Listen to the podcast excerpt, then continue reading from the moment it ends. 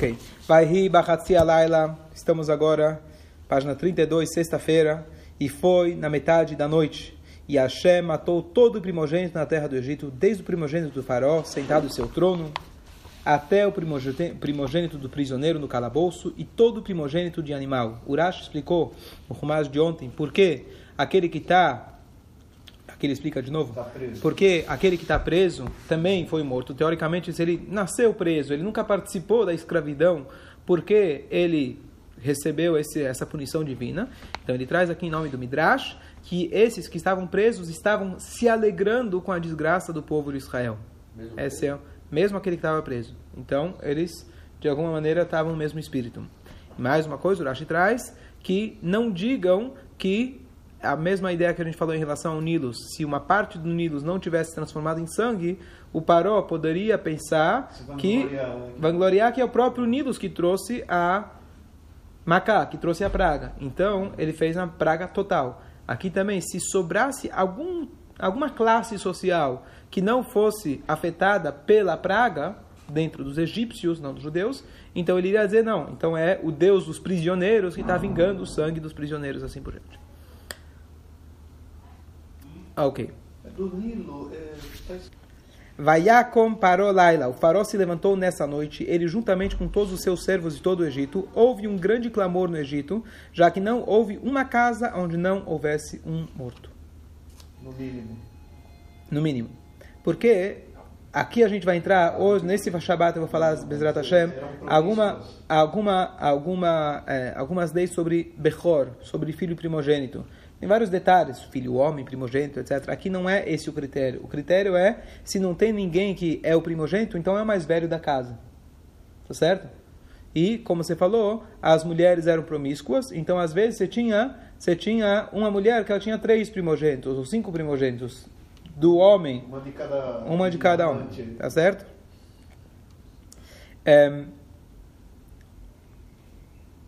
ele chamou a Moshe e Aaron à noite e disse levantem-se e saiam dentre, dentre meu povo, também vocês e também seus filhos de Israel, vão e sirvam a Deus como vocês disseram. Também peguem seus rebanhos e seus gados, como vocês disseram, e vão. Abençoe-me também. Então aqui a gente tem um cheque mate. Parou, levantou os braços, falou, tudo teu, rendo. tudo me rendo, me rendo, acabou. Tudo, pega tudo. Você queria, começou a negociar, crianças não, rebanho não, Vai, vai tudo, vai embora e não, sai da minha frente. É isso que o Paró falou. Mas Hashem Existe, endureceu... muito boa pergunta cada um. Deus falou desde o início que ele iria endurecer o coração do Paró. Até, lá, logo no início, vários momentos, Deus fala, até eu dar a praga da morte dos primogênitos. Então a tua pergunta é, qual que é a... Em, por que justo 10 pragas, não 11 pragas? O que, que tem na morte dos primogênitos que isso... Ah, agora Deus fala, agora Paró agora Paró vai aprender. E agora não vou mais endurecer o coração dele, apesar que vai depois que eles saem. Mas o que, que teve nessa praga que especificamente ela ela é, conseguiu dar um checkmate no Paró? Muito boa pergunta.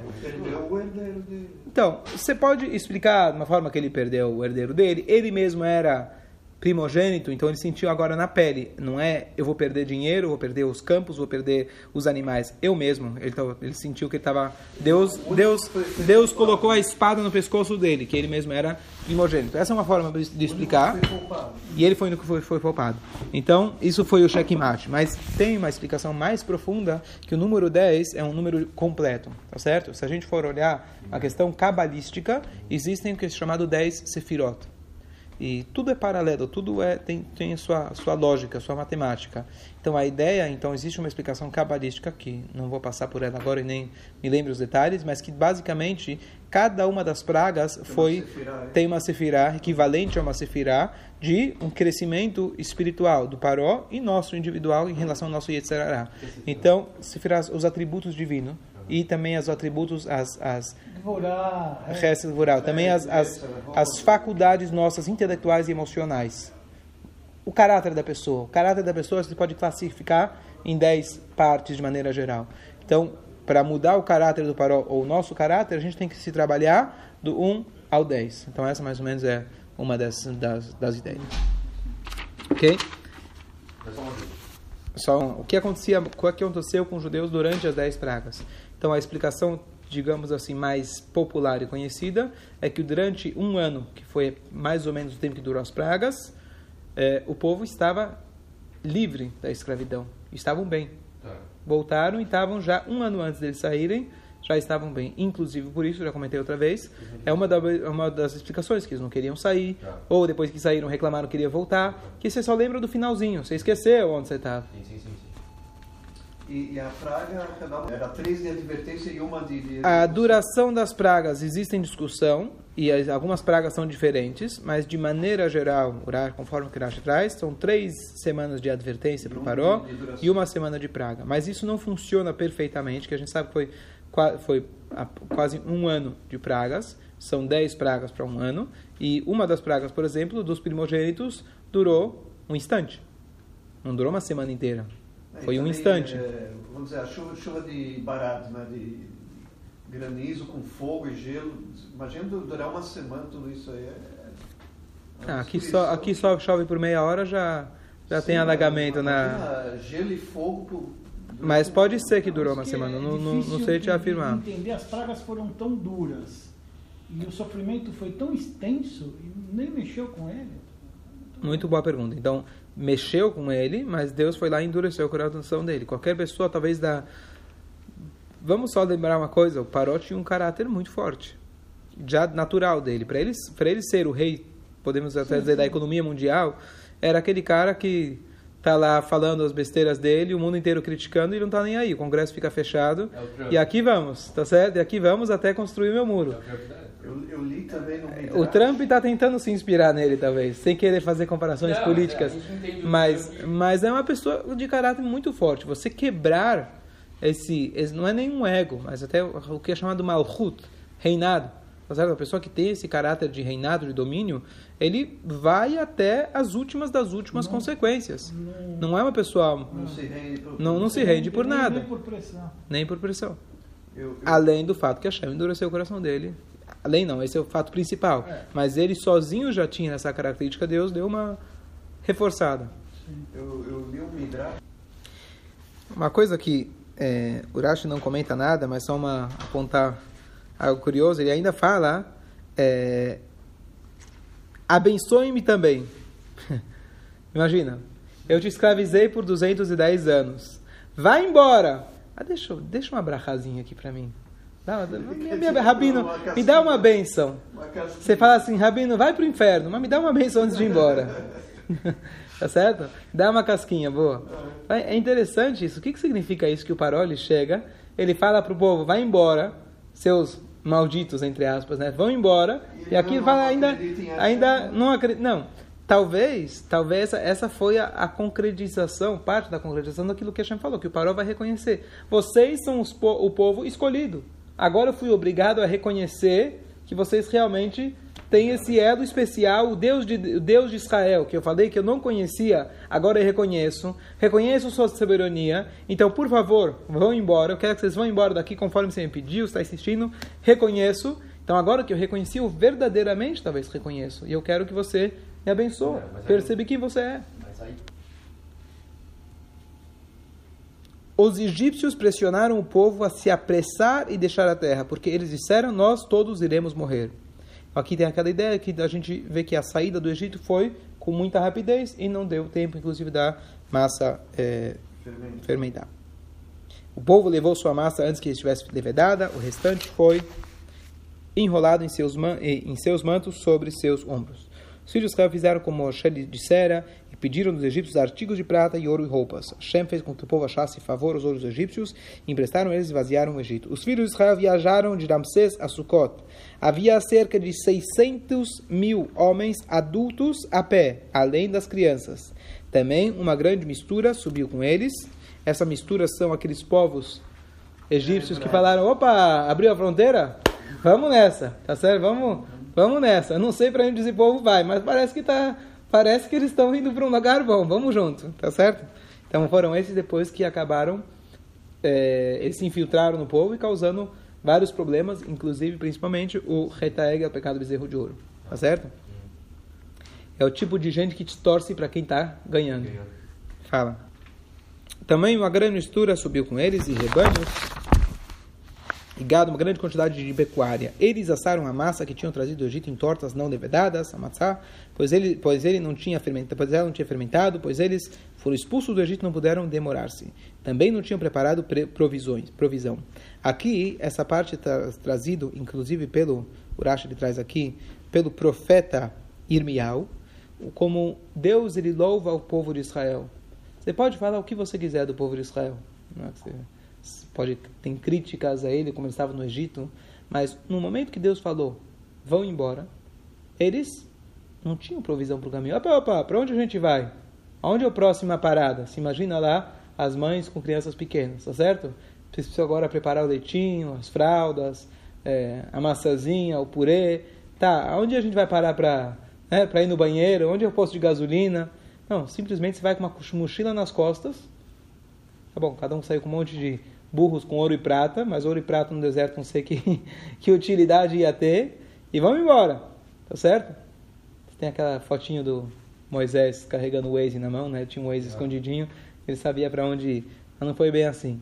Então, isso foi considerado um ato de extremo altruísmo, extrema fé em Deus.